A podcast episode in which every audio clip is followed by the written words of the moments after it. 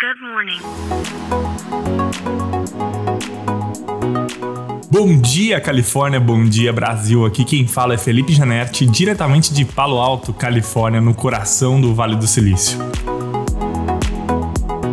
Hoje é quinta-feira, dia 6 de outubro de 2022. A Tesla anunciou que os próximos Model 3 e Model Y, já nesse ano de 2022, vão ser lançados sem os sensores ultrassônicos que ficavam nas partes dianteiras e traseiras dos veículos. Esses sensores eram utilizados para medir né, a distância entre carros e obstáculos e que suportavam a funcionalidade de piloto automático do carro. Primeiro momento pode parecer que a Tesla está regredindo né, os seus carros e tirando a funcionalidade, mas o que está acontecendo é exatamente o contrário. A tecnologia do software da Tesla evoluiu tanto nos últimos anos por meio de AI e machine learning. Essa tecnologia aprendeu tanto com os dados que ela coleta diariamente dos milhares de veículos espalhados pelas ruas do mundo que é, já é possível que a empresa retire esses sensores e utilize apenas as câmeras que ficam alocadas em lugares estratégicos do veículo para que a funcionalidade de piloto automático, estacionamento automático e outras funcionalidades funcionem. Isso é um avanço enorme né,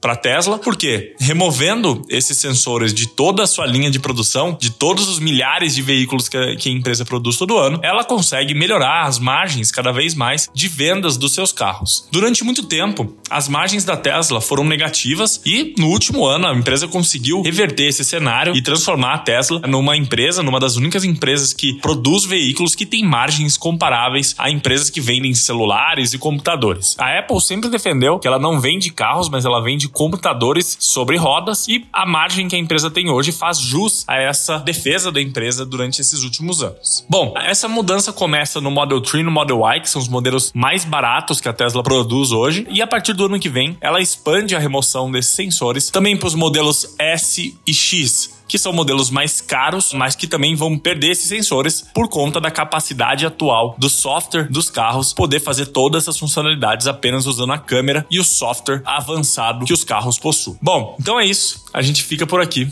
Amanhã tem mais. Tchau.